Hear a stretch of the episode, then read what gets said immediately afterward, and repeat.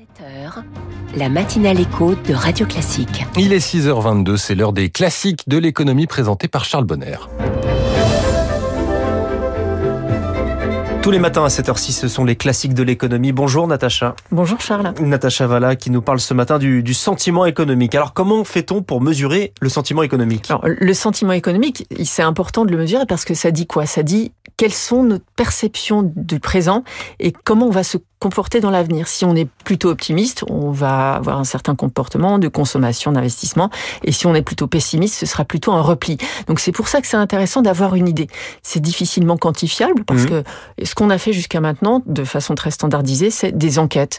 Il y a toujours l'enquête de l'INSEE sur le sentiment économique. Le moral des ménages, Le moral exemple. des ménages, voilà, qu'on commente très souvent sur les antennes tous les mois quand ça sort. Alors, c'est toujours valable. On a des enquêtes qui sont Mhm. très très bien, une très bonne méthodologie. Mais aujourd'hui, on utilise le machine learning de façon très très standardisée pour comprendre d'après, alors d'après le reflet de nos vies dans l'ensemble des médias, surtout la Mhm. presse écrite, mais on peut faire aussi de l'analyse textuelle euh, par le machine learning sur d'autres médias. On va utiliser cette masse de données dont on dispose aujourd'hui pour finalement classifier nos sentiments en soit bons, soit mauvais, soit optimistes, soit pessimistes. Alors c'est assez binaire comme approche, mais ça marche incroyablement bien. Binaire, pourquoi? Qu'est-ce qu'on va faire? On va prendre un certain nombre de mots. Alors, Ouais. on va définir un champ lexical souvent assez précis quand même. On va mettre euh, d'un côté euh, optimisme, croissance, euh, espoir, euh, voilà. Et on va Et de l'autre, licenciement, inflation, ce genre de choses. Exactement, exactement. Crise, récession. Ouais.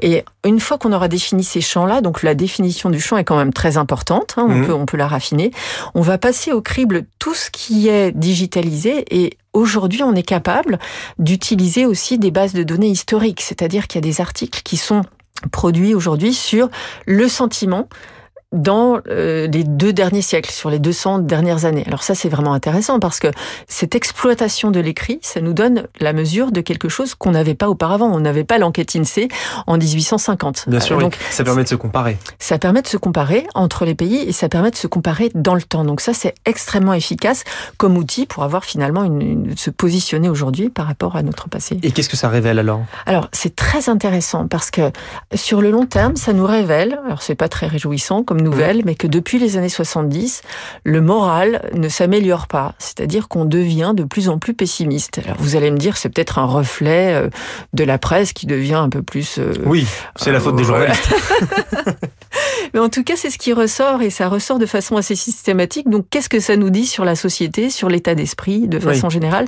Je pense qu'il y a des analyses sociologiques qui peuvent venir se greffer sur ces analyses économiques. Et alors, qu'en dit l'économiste alors? Alors, d'un point de vue de l'économiste, c'est essentiel parce que ça nous permet de prévoir le PIB et la consommation, certaines de ses composantes, mais essentiellement la consommation, de façon beaucoup plus précise que les enquêtes. En réalité, ces outils de machine learning, ça nous permet d'anticiper un peu ce que va être la production industrielle, ce que va être Mm. la croissance dans les semestres à venir, voire même dans l'année à venir. Donc ça, c'est quand même un outil puissant puisque ça nous permet aussi ensuite de positionner des recommandations de politique publique, des recommandations de politique monétaire, etc. Merci Natacha Valla pour vos classiques de l'économie ce matin, la mesure du sentiment économique. On vous retrouve demain tous les jours.